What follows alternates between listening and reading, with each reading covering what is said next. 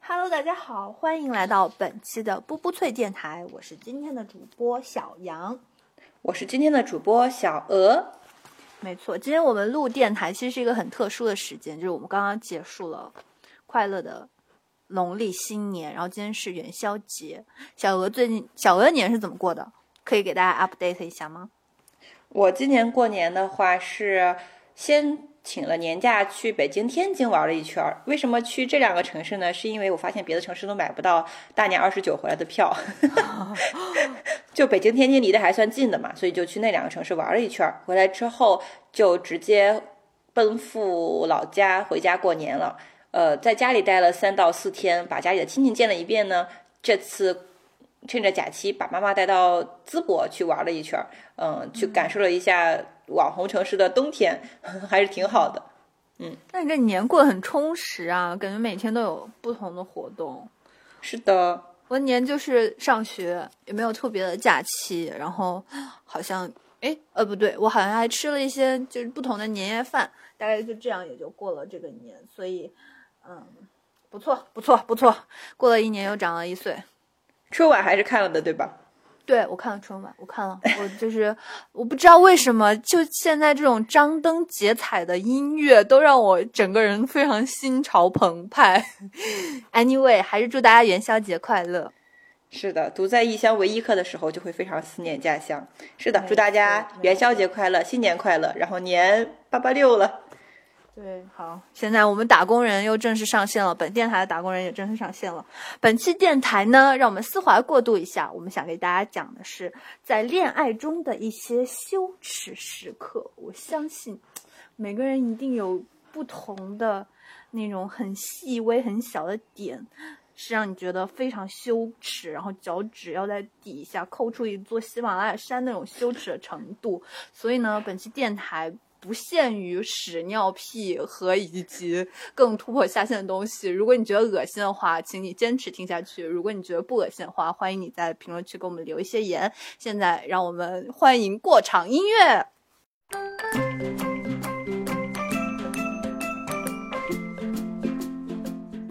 其实呢，我们是把这个部，我们把这个问题分成两个部分，一个部分是关于恋爱中特别羞耻的和生理有关的某些时刻，一部分是日常生活篇。那我们就先从屎尿屁开始说起啦，人民群众喜闻乐见的话题。有请小鹅来说说他第一个在恋爱中的羞耻时刻。我我就觉得我一开始上来就解剖自己，其实有点紧张。但是我我是觉得我们很久没有录这种屎尿屁环节的节目了，所以我愿意牺牲我自己。好，然后我记得很很久之前我跟大家讲过，就是我很介意别人说我的脚大，你记不记得？就是在可能就是美丽那一篇，就很很早之前的有一期，就说别人说我脚大的时候，我都会很着急的跳脚。但是现在我发现。这个事儿已经在我心里逐渐就是过呃过掉了，就是我不再在意这个事儿了。呃，我就深刻的讲一下，有一些事情是比较大这种客观存在更让人尴尬的事儿，就是那些我刻意想隐藏起来，但是却在无形之中或者无意之间被别人戳破的事儿。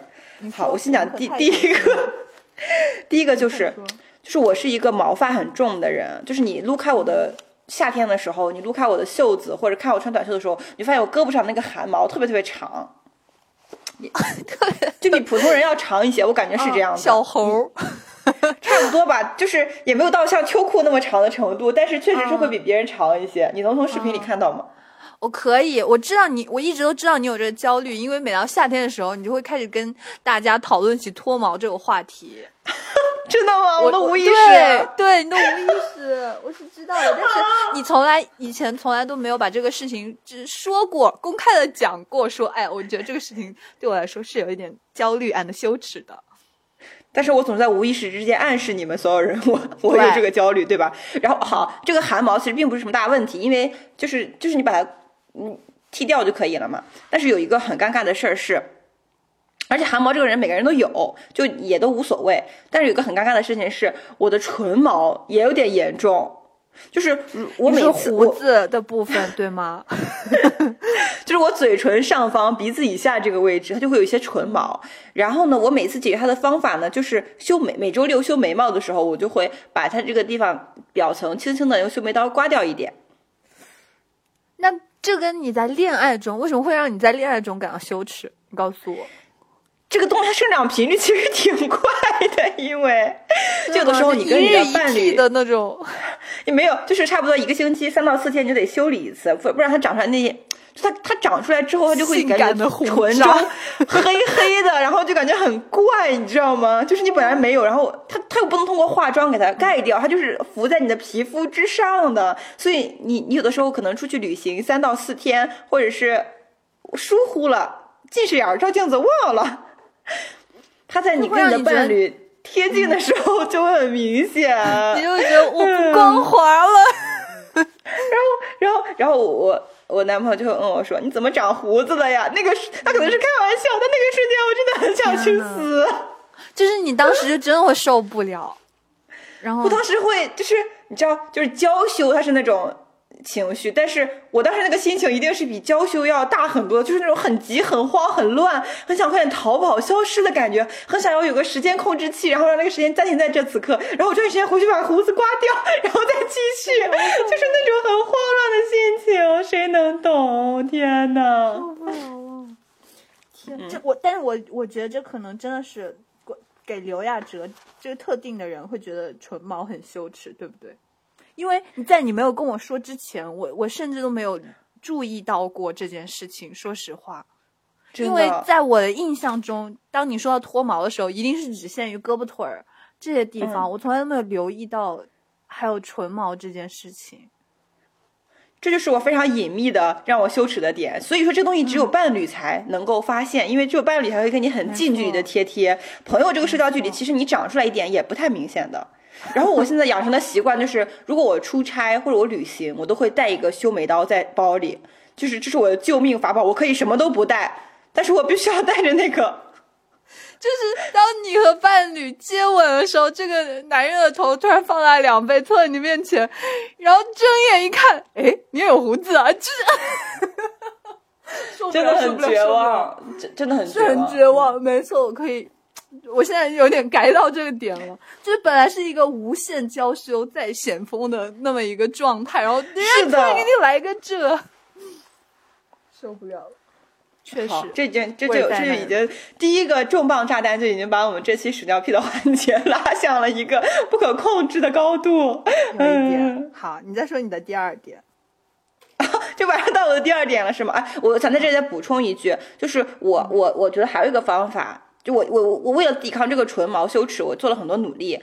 这个刮掉是我觉得非常有效的。第二个就是你可以拿有那种漂胡剂，你可以把它漂掉，漂掉之后呢？漂掉，嗯。就是把它涂在上面，然后会变成金色，对，它就会变成白白金色，就不会那么明显。这也是一个小方法吧，也告诉那些跟我可能这个世界上应该不会有只有我一个人有这种困扰吧，可能跟我这种困扰的女同学们，就是呃，可以把这东西稍微稍微稍微去一下，也也还是挺有效的。嗯，没错。好的，你的第二点，快告诉我们，你还有什么羞耻的羞耻的点？我们以后就在这个点上反复跳跃。我跟你说，我觉得我的所有痛苦都是来自于我眼睛近视，真的，就是因为我眼睛近视，所以我。又不怎么仔细照镜子，所以就 会出现类似于唇毛这种问题。那还有很相像的一个点，就是我的黑头。就我觉得黑头也是一个让我很痛苦的事儿。我前段时间一直在疯狂给各种朋友私信，我问大家是怎么去除黑头的。因为首先第一个是我我我真的注意不到，就是我每次你看你洗脸的时候，那个镜子离你中间有个洗手池的距离，你不戴眼镜，你其实是 什么都看不见，一片很难注意到的。然后然后第二个就是我总觉得。我之前有一些奇技淫巧，比如说抹点什么药，它就会淡下去一点，或者认真洗脸，其实就会淡下去一点。但是前段时间我发现，不知道是不是我就是年龄到了，还是就是最近的环身边的环境确实不太干净，导致它一直没有消下去。但是我一直心理上完全没有这个意识。然后直到有一天，直到有一天，我我男朋友送了我一个清洁泥膜，那个瞬间就把，不会吧？你真的？他就他就他就。很隐晦的把这个清洁泥膜轻轻的放到我的桌子上。他刚说啥了？他怎么说的？什么都没说，他说给你几副面膜用用吧。没说显得更尴尬了，他让我自己体会。天哪！哎，不行，我现在讲到我浑身燥热，我把外套脱掉。不是，就是说这个事情，如果他没有提醒，就在恋爱中没有发生，没有他发生这个人送面膜这件事情，其实你你也是不太在意的，对不对？就是我没有意识到呀，我我觉得这个东西我努力过，但它没有效果，我就放弃了，就这种心态。就是我总觉得他有一天我认真洗洗四点他就会好的，但是没想到我的伴侣比我先受不了这件事情，然后他有的时候他会捧着我的脸说：“哎呀，你看这小黑头多可爱呀！”那一瞬间我也真的很想从他的手里把我的脸拿掉，你知道吗？然后后来他送送给我泥膜那一瞬间是就是羞耻情绪达到了巅峰，然后我就非常痛苦。你没有当场把泥膜摔在地上，然后我当时是没有意识到的，但是后来我就发现这个泥膜它它。就我以为是它，它是它是袋装的，然后上面是外国文字，所以我没有意识到它是它，我我我以为它就是普通的面膜，后来发现它是泥膜的时候，那个瞬间我一个人在家里看着看着两片面膜的时候，我才会就是觉得非常非常痛苦和羞耻。嗯，不过好好的是他就是没有把这个事情点破。是的，谢谢他没有告诉我这东西具体应该怎么用，是吧？他要告诉我怎么用，我可能会可能会把那个泥膜直接吃到嘴里去算了。哦，我的天！然后，然后，然后我给大家这个啊，就是通过我的失败教训，我再给大家反哺一下我的这个这个这个解法。对，解法就是呃，小杨告诉我的是让我用手挤，但是我实在是挤不出来，我不知道你们是怎么挤的呀？你到现在还不能成功的？我不会啊，嗯，那你这技术是不太行。然后呢？就小杨告诉我要挤，但是我实在尝试无果之后，呃，然后我就用那个泥膜，发现那个泥膜可以。短暂的去除一些表面的，但是过一段时间之后，它还是会里面的还有，所以它里面会长出来，它还是会一直出现。然后我就发现刷酸是个特别有效的呃手法，就是不管是杏仁酸、水杨酸还是维 A，呃 A 醇都可以。然后呃呃正常的我学到的流程有用的是先干手干脸卸妆，用卸妆油卸妆，然后打圈按摩，以油溶油的方式，因为黑头它就是一种油脂嘛。揉用的方式让它松动，然后呢，呃，就是让它让它把表面的油脂给清洗掉，然后拿那个水杨酸去软化你的那个呃根部和鼻子连接的地方，这样它就会松动。然后呃，可以拿一些清洁毛孔的东西给它擦，轻轻的擦掉。那个时候，不管你是挤还是擦，都会呃比平时徒手那样去弄要要要好很多。对，然后呃。你这个东西要有一定频率的使用，而不是说用一次就一劳永逸了。因为你这个油脂它是不断在形成的，随着你工作呀、生活呀、太阳照射呀，它是一直会分泌的。所以你要做好一辈子跟它顽固抵抗的准备。然后再最重要的就是你要经常照镜子观察自己，不要因为近视而偷懒。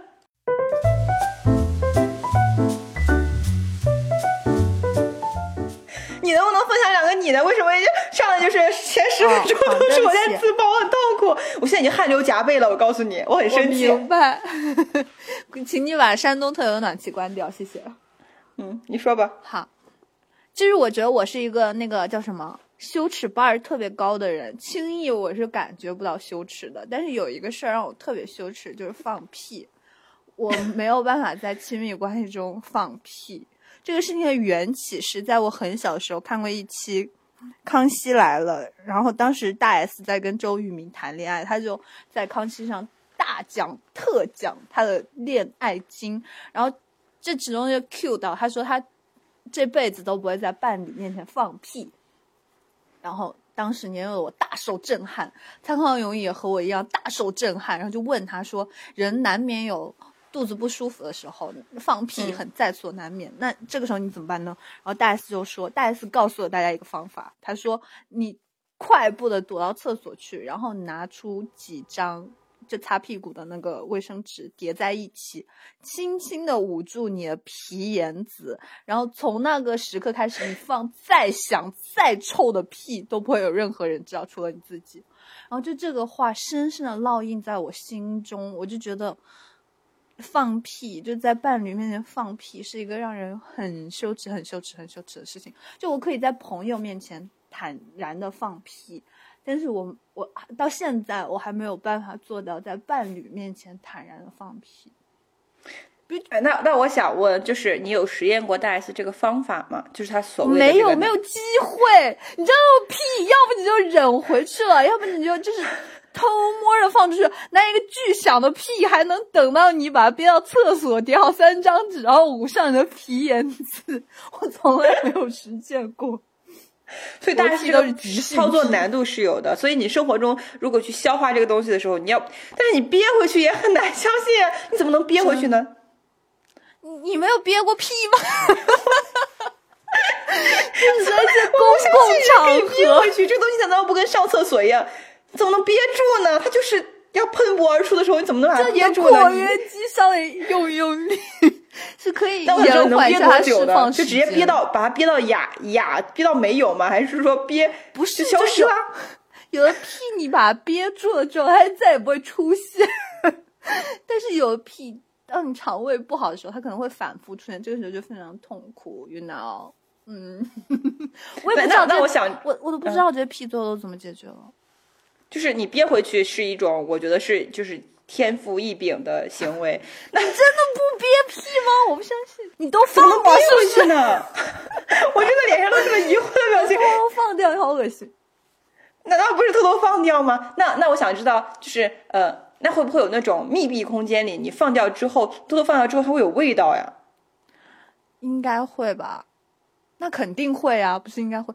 可是你问问题是你放掉也会有一个隐患，就是你没有办法控制这个屁的音量。有的屁你知道它会很大声，有的屁你知道它可能声音不是很大。全靠技术。你怎么知道他？你你怎么能预判呢？我不知道，你怎么预判他没有声？我觉得，我觉得人大部分的时候都会放哑屁，就是没有什么声音。你怎么知道你的屁会有大声音呢？但你害怕就是那种你以为它哑掉，但其实它很大声。你不能去控制这个局面了，就彻底失去做人的尊严，这很可怕，好不好？那你有出现过那种你以为会很哑，但实际很大声的局面吗？好像还没有出现过，也许出现过吧，只不过大家都装傻，就是互相什么都不说，只当这个空气里来过一个 苍蝇。然后你知道，大家就相互有这种沉默呀，就是放了也就放。我说的是朋友之间，或者在办公室里，但是我真的在伴侣面前放屁，到现在来说，对我还是一个很难的挑战。我但我能接受，好像是我能接受伴侣在我面前放屁。我就是有点不能单方面单向不能接受自己在伴侣面前放屁，宽于待人，严于律律己，是吧？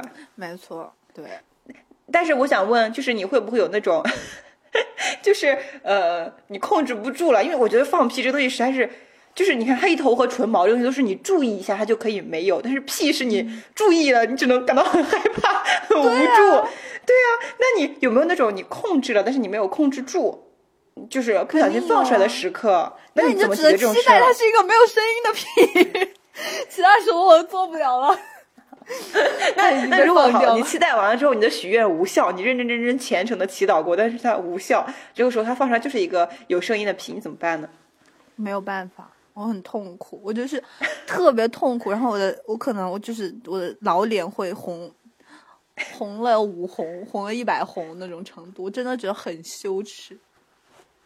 那那如果那你这个时候你的伴侣怎么表现自己会让你觉得轻松一点呢？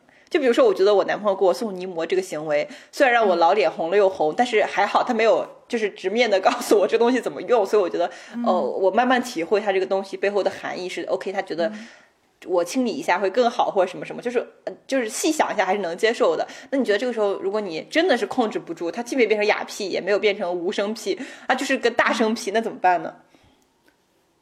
其实我觉得伴侣怎么做，我伴侣是不在意这个事情，他没有我在意的程度这么深，就完全就是一个我单向的羞耻，因为我的伴侣会放那种很响、很响、很响的大屁，连环大屁，然后他从来都不会觉得他很羞耻或者怎么样。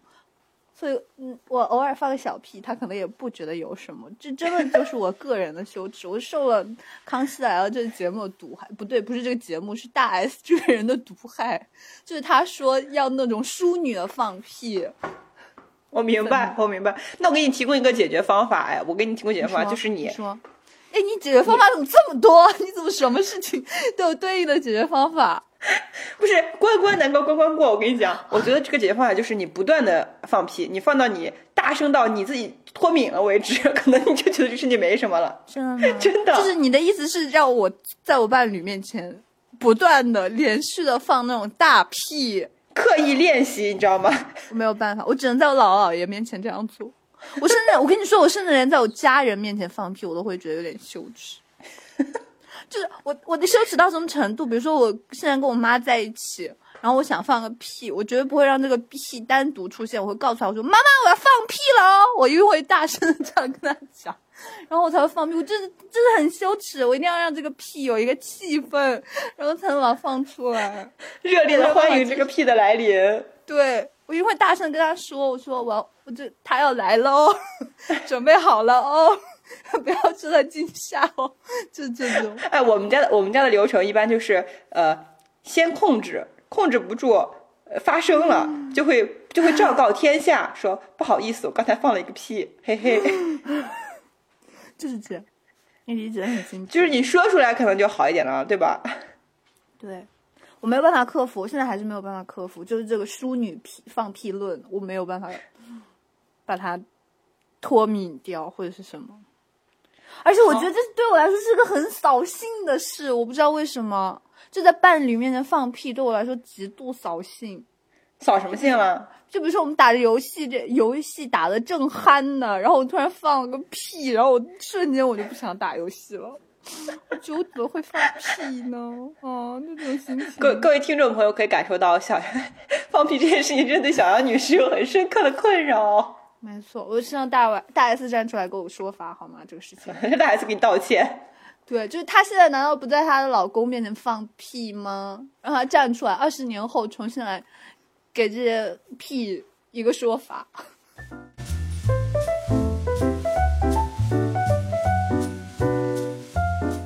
除了放屁，你还有别的就是让你觉得非常非常羞耻的事儿吗？其实没太有了，生理上。你看，你你虽然这个放屁的羞耻拉得很高，但是你的其他事情都不在意。我是那种对放屁还好，但是其他事情都很在意的人。我无数的细枝末节在意。嗯，但是我们说的这个在意是就对自己而言，不是对伴侣而言，对不对？对，是的，是的。那我们现在要 cue 的就是我们到底对男生的哪些事情感觉到非常的在意？这男生 typically 就说的是这个伴侣，就在一段恋爱关系中，我们实在不能接受男生在生理上会竟然这么羞耻还不自知。对，为别人，我们会为我们不光为自己羞耻，我们有的时候也会因为别人而感到羞耻。我们真的是很爱羞耻。没错，你先说还是我先说？我先说，我觉得男生的鼻毛我特别接受不了。就是鼻毛这个东西，我希望大家每个男生都能有一个定期观察自己的鼻毛的这种行为。你每次洗完照镜子的时候，你看看自己的鼻毛有没有滋出来，好吗？真的吗？你见过鼻毛长在外面的人？我有个同事，他的鼻毛就是会不受控制的滋出来，所以每次他跟我对接什么工作的时候。我无法看他，我就看那颗鼻毛说话，我的内心就是很慌张。就是我，就我，我，我跟他说话的时候，我经常会忘记我要讲什么，因为我脑子里面只会盘旋一件事情，就是要不要提醒他把那个鼻毛塞回去。啊，好恶心啊！我觉得这不只是羞耻，这还非常恶心。就他没有这个意识，他不知道，就他自己可能你提醒他说他也会很痛苦，但是你不提他，你自己就会很痛苦，反正怎么都很痛苦。他不知道，是的，所以我觉得这东西也很难，就是就是我觉得还是要定期修修剪一下自己的鼻毛，买个那个鼻毛修剪器什么的吧。因为我我说实话，我我希望有听众朋友男生的话给我们留言回复一下，为什么男生的鼻毛总是长在外面？我我很疑惑，其实。哎呦。我也不知道，我也不能解答。但是你描述这个场景，让我觉得很……你之前有没有看过周星驰一个电影？就周星驰跟张张张柏芝、张柏芝演的那个《喜剧之王》。就《喜剧之王》里面，张柏芝接待那个客人，那个客人就是脸脸就是脸上爬满了虫子，有印象吗？没有，这没有印象。我等下会后一定要找给你这个东西看一眼，就是。就是就这种感觉，就是很痛苦。就是你看到他，你你自己觉得很难受，但是你又不能说，就这种感觉真的是非常痛苦的。这比我觉得这比眼屎、鼻屎什么的难受多了，因为它是一个 毛。天呐，就像那个手机屏幕上，然后那个什么讨厌的表情包一样。是的，接受不了，接受不了。希望各位男性朋友能注意一下，谢谢大家。对，但是你说这个如果在意到的人，他早就把这个事情给去除了，是吧？一些精致男孩不在意这个的人，他如果不听这些电台，根本就不知道原来鼻毛还对别人造成这么大困扰。你有没有什么接受不了男生的点？我有，我刚刚忘记给你更新了。我特别也也甚至不觉得羞耻吧，就是我特别生理厌恶的事情是男生不刷舌苔。啊。就我有点不能接受一个人突然大笑的时候露出来一条看起来很不健康的舌头。我想知道怎么判断一个人的舌头健不健康啊？就是如果你每那个。每天把舌头清洁，就刷牙的时候会清洁舌头嘛，会把那个舌苔刷一刷干净。如果你真的把那一天的舌苔都刷干净，你的舌头是那种快乐的粉红色。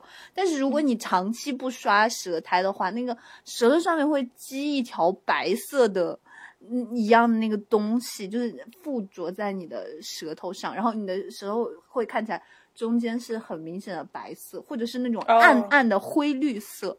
啊！我看到这种时候，我就会特别害怕。所以你的解决方法就是跟他们在一起的时候不要讲笑话，不要让他们大笑。因为我觉得平时，你看你这么跟我说话，你怎么可能看见我的舌苔呢？看不见。就有的时候你讲，就是这就是很难预料的事情，但它出现了，我就会觉得啊，救命啊！不要，就这样。是的，他很难预料，这个是相当于是被动攻击，就是就是不知道怎么回事的就被攻击的一下。对，你可以想象，就是如果当我遇到了一个男性，然后当我看见他的舌头上布满了舌苔，我就会脑补他的那个舌头里冒着绿气，然后那个像乌龙院一样那个。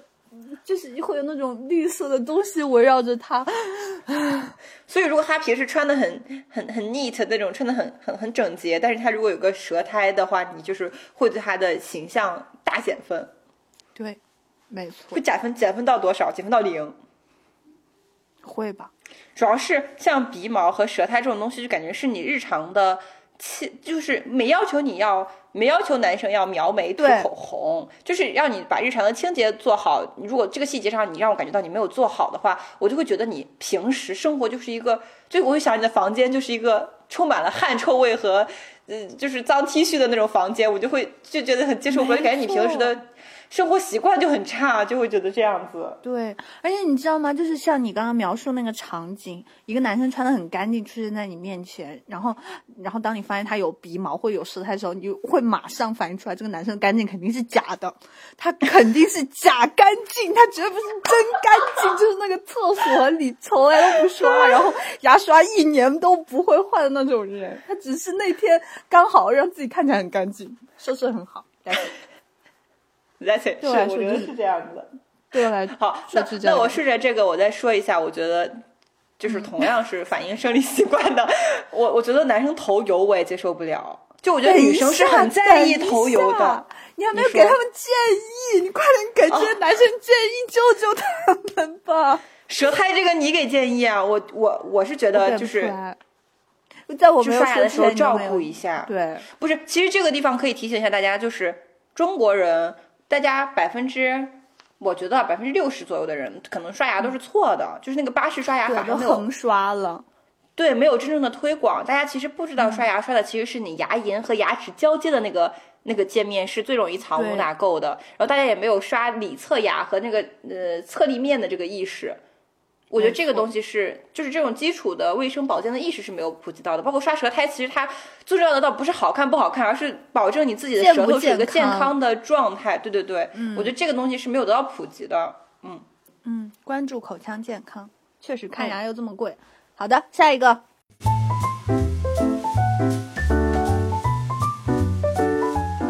下一个就是我说我不能接受的。有点类似的是头油，但是我感觉女生是很在意这个事儿的。就我身边百分之九十九的女生都会不能够接受自己头油，如果头油的话，大家就会自觉的戴一个帽子或者扎一个头发出门。但是我感觉头油的男生怎么比例那么高？我我真的很疑惑。就是我不要求你发型打理或者是烫啊，或者是怎么怎么弄啊，但是我觉得日常的头发的清洁是很重要的。如果你的头发就是，尤其是我个子比较高。我是能够看到你的头顶的，对我是能看，我是能够看见到你，感觉到你的那个头发，就是你正常的你打理过的头发和你头油而形成的那个绺是不一样的。你这个这个头油真的让你觉得特别窝囊的慌。好久没听到这个词，我我同。就感觉你八点上班，你七点五十九才出才起床，所以你才才会这样子。我感觉你，没错，就感觉你。自我管控生活的能力很差，你连洗头的时间都没有，你连照镜子的时间都没有吗？我就会觉得，嗯，不行。如果你头油加上头皮屑，那你在我这里，我真想把你头割掉再跟我说话。就偶尔头油，发现年轻小男生是注意的，但是头油这个事情真的很常出现在那些中年叔叔上，就他们真的很不爱洗头，不知道为什么。就特别，而且又不是，就咱们也不是说那种就是嘲讽人家，就是中人到中年，好像是有一点点要谢顶的趋势了。然后当谢顶的时候，头发还打绺，真的是有一点让人害怕。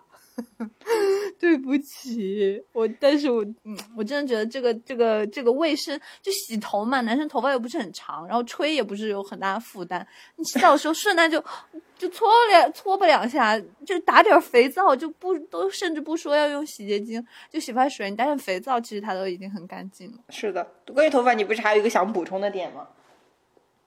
哦，我说的是。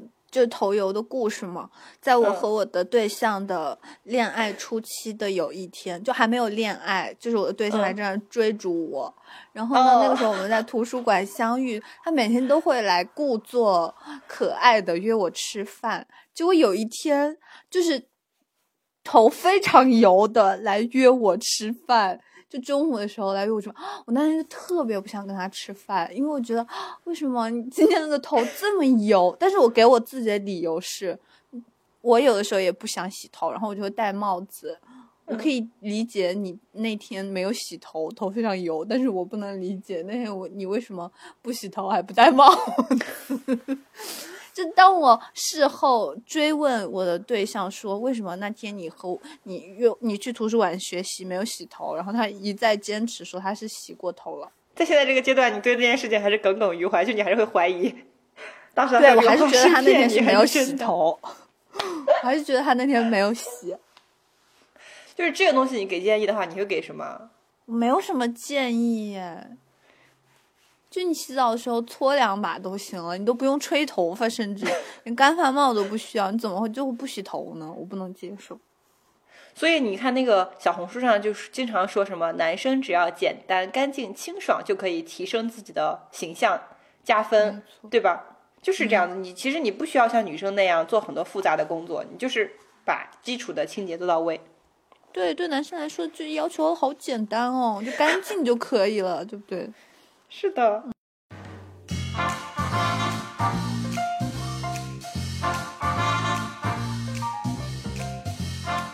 以上就是我们所有关于就生理上的痛苦和诉苦，我们自己的也好，别人的也好。但是万幸的是，我们没有用自己的要求要求别人，我们只是提醒别人要注意这种事情，在恋爱里真的非常减分，不仅让别人觉得羞耻，还让人觉得很就是不想靠近。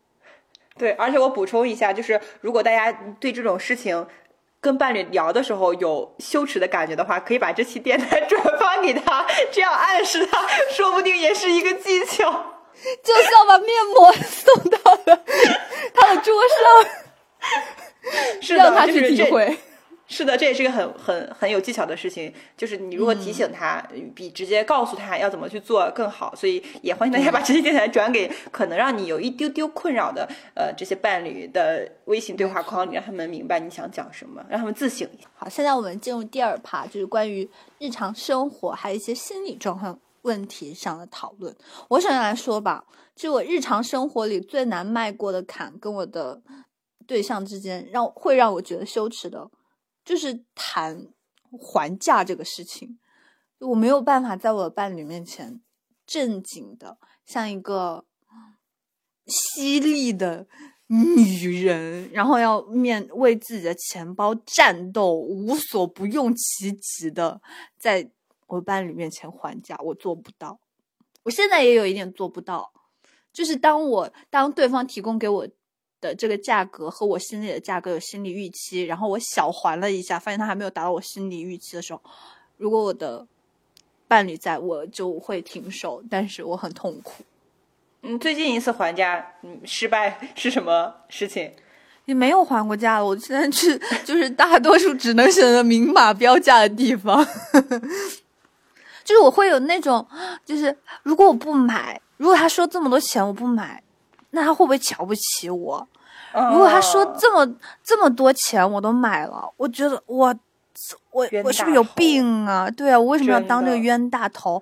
然后我就觉得，如果还价这么长时间无果，然后我就我我走了。那他还是会很瞧不起我，啊觉得我没有钱 什么之类的，就会有一些奇怪的心理负担，嗯，很复杂，是的，对，就导致我在导还价这件事情上还没有很 很有效。而且还价这个东西，它不是说买大宗资产，你知道吗？比如说我买个什么房子或者谈二手房这种，肯定要狠狠的还价。但是有的时候你就是去买青菜、萝卜、黄瓜，你就是还下来就是一块两块，就觉得自己特别斤斤计较，就觉得觉得自己在干什么呀？我就我就我就这么缺这一块两块的钱吗？但是你你你知道谈恋爱的时候，你就不想让自己显。就有时候，其实我们女人从还价过程中获得的，并不是那一点点利益上的胜利，而是那种我赚了的快感。心态，对，是，就是你享受那种跟别人 argue 然后赢了的那种快感。其实有的时候，我们也不是说真的 一定要一定要赚着一块两块的便宜，就是想享受。哎，我我能判断这东西的真实价格，然后我能够通过我的巧言令色，聪明，我很鸡贼。是的，我们会享受这种胜利感，但是在伴侣跟前好像就无法嗯施展这种没有办超能力，没有办法。就是你把话，就是当你最后跟老板把价杀到一种不能再杀可能，然后老板言辞拒绝你，那个时候你觉得更丢人，就是羞耻到极致了。天呐，我真当时就被羞辱了，我不要，不要，不要。然后我的伴侣看最后是傻逼，为什么要这样做？不是，而且这个过程中还有一个很尴尬的事儿，就是如果你们在追求期间，你你表现出来对这个东西有兴趣，然后你还了价，就是你这个兴趣可能是很微弱，就你看到你想问问那种感觉，但是你的伴侣就会觉得你喜欢，他就想要买给你，你就觉得很不值，不要买。但他觉得你喜欢，为什么呢？为什么不买呢？这个时候这个情况就变得更加复杂，好害怕呀！你戳中了我所有的。羞耻的点，真的买东西东西很复杂。你觉得这东西有解法吗？就是，比如说，我觉得在，我觉得等到老夫老妻的时候，可能就习惯了。但是，嗯，我觉得在刚，尤其是在刚接触、刚开始追求或者刚开始接触、刚开始达成一段亲密亲密关系的时候，这个东西就是很敏感的事儿。没错，就即使是到老夫老妻的时时刻，我也觉得，就是我不想在一个人面前显得那么市侩。嗯，然后那么那么尖刻，然后就为了一些很小的钱，把我自己描绘成一个葛朗台的形象，站在那里就跟其他阿姨破口大谈，嗯，是的，那种在地板上摩擦的感觉，我也很害怕。但是我回忆起我，你说到这，我就想到，比如说我我我妈妈跟她老公，我三姨跟她老公，他们之间。去菜场就往往都是那种非常见缝插针的厮杀和嗯 和菜场的老板之间，就他们的老公好像也没有反应，我觉得没有反应也让我很可怕，我就觉得很。就我如果说我和我的伴侣真的好到那种程度，我们两个可以去菜场买菜，我一定希望我们俩一起还家，就是我们俩一起对付老板。我不可以我一个人在前面跟老板厮杀一两块钱，然后你在后面躲起来觉得很羞耻，或者说云淡风轻玩手机，我都不能接受。就是我一定要和我的伴侣一起 挣回一两块钱那种感觉。但你的伴侣好难啊。有一点，我觉得这个男人来说也太难了吧！你这个要求，就是我觉得男生他很难做这个事儿，就是男生他就是就是你知道吗？在远古的时候，男生的 行为他就是打猎，女生的行为就是装扮、收集果实和装扮洞穴，所以你天生的就就对这种细节斤斤计较。那男生永远都是我去，我买，我回家。对，你知道我有一次跟我姨爹去菜场买菜，你知道吗？我三姨就。只是我姨爹今天中午就是有人来家里去买一条鱼，然后我三姨是那种很会杀价的女人，就是人家说什么她都不信，就她就觉得心，她心里觉得这些事情一定都有余地。你老板说再便宜，我都觉得一定是假话。但是我姨爹就很好笑，就是他就在他出门之前，我三姨就给他灌输了一遍这个还菜的理论，然后一 大致意思就是让让他该怎么还怎么还，你觉得多少钱就是多少钱。然后上去，人家老板就杀了鱼嘛，就卖，嗯，卖我不知道是跟我姨爹说了个多少钱，然后我姨爹说了一个非常低的价格，然后那个老板说这怎么可能嘛，什么什么什么什么什么就开始，然后我姨爹说好好好好，你给我我买走。就那种很没有尊严，然后还说了一个很低的价格，底线地板价，然后最后老板还没有说两句话，说好吧，那我原价买走。不是还价是男人学不会的技能，我现在已经认识到这一点了。通过你姨爹的故事，嗯，真的就是这样。我我感，我觉得要是我三姨来，肯定会以更便宜的价格买走这条鱼，但是我姨爹真的不会，他不信。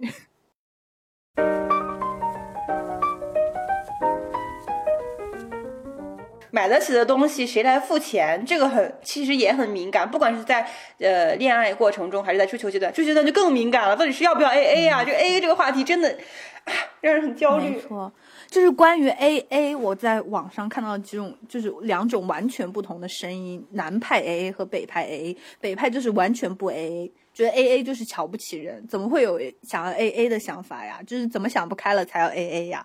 你你瞧不起谁呢？谁家还没这点钱呀？就是这个意思。但是在南派，发现越南方的城市，A A 其实比例越高。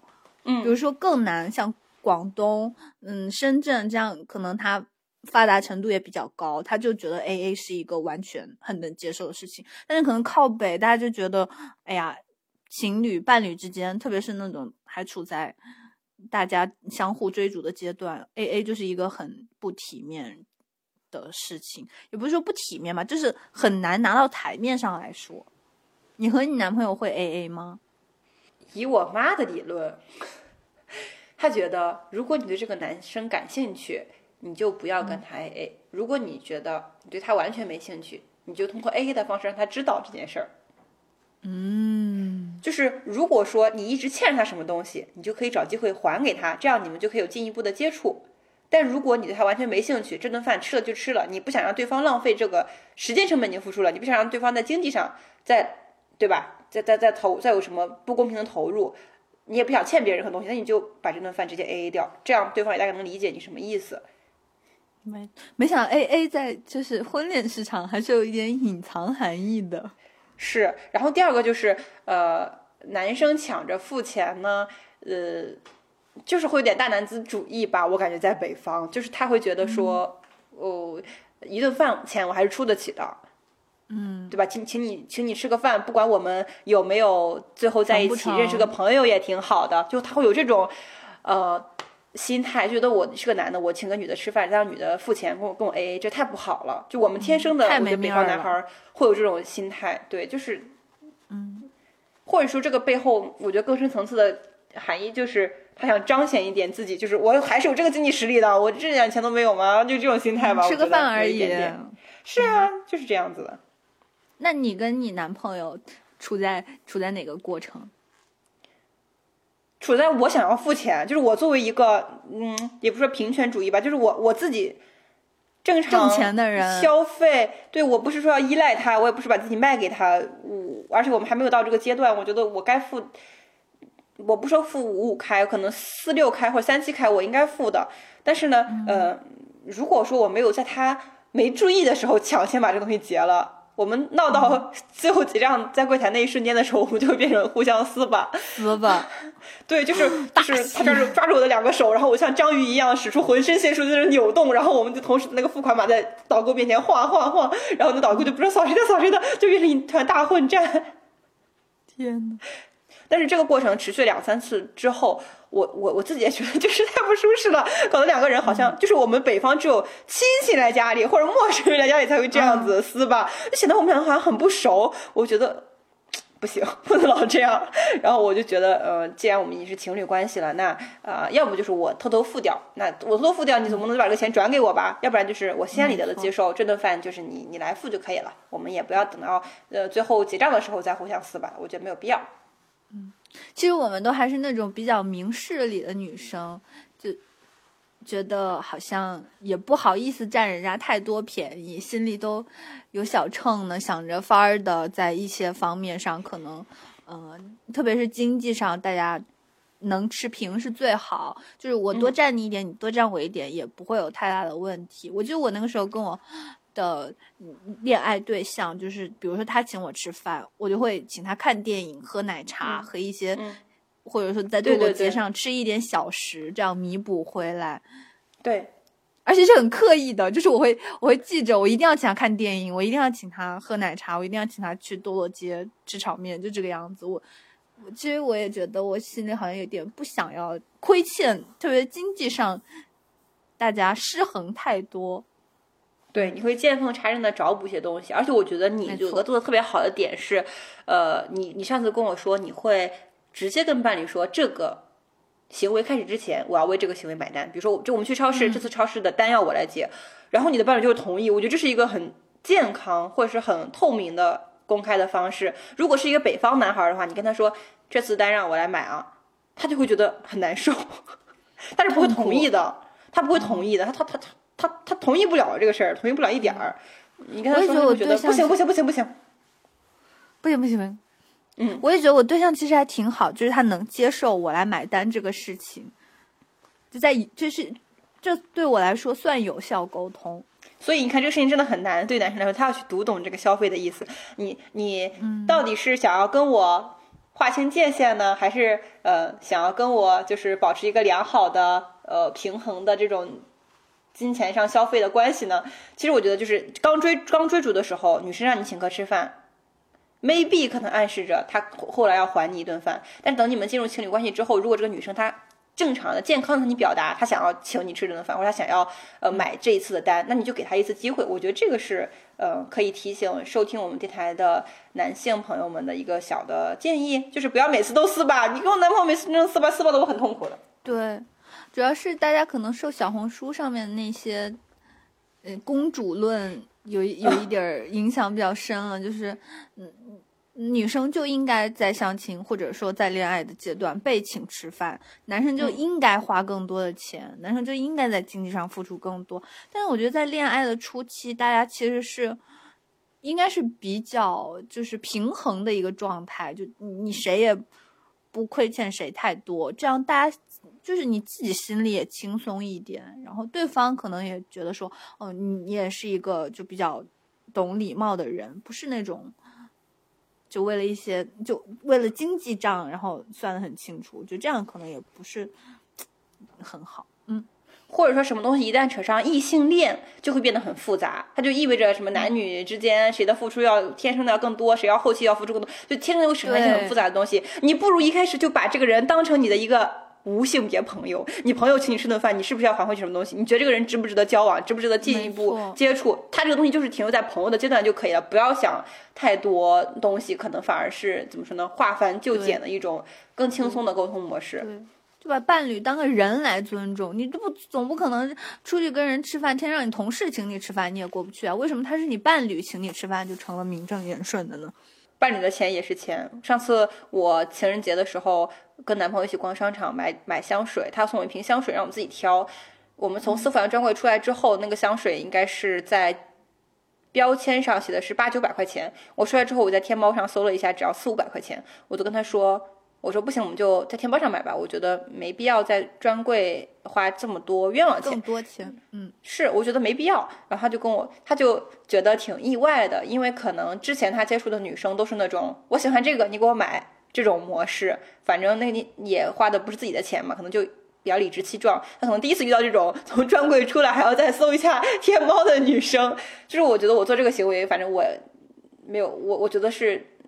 正常的嘛，因为我我当时回复他，我就说，我说这个钱谁的钱不是钱？我说为什么要让呃专柜赚这一笔差价？我觉得没必要，就是我也没有这个虚荣心，一定要靠柜买买，嗯，在商场上拎着个拎着个思凡的袋子才才证明你给我买了礼物了。我觉得收到快递对我来说幸福感是一样的，我觉得还是实用一点。就我觉得这个心态算是，算是我觉得很好的一个沟通方式。是的，就是没有什么羞耻的，你。大家的钱都是钱，不要乱花钱。只要买到我心坎上了，怎么样的形式我都接受。对，就是如果能敞亮的、大方的、健康的沟通，其实涉及到钱的问题，大家都很敏感。难道对方就没有计算吗？就像小鹅说的，钱也不是大风刮来的。你次数多了，这个男生再憨的人，他也会觉得说，哎呀，怎么老是让我送给你礼物呀？怎么我老是花钱给你买礼物呀？人家也会有这样的想法。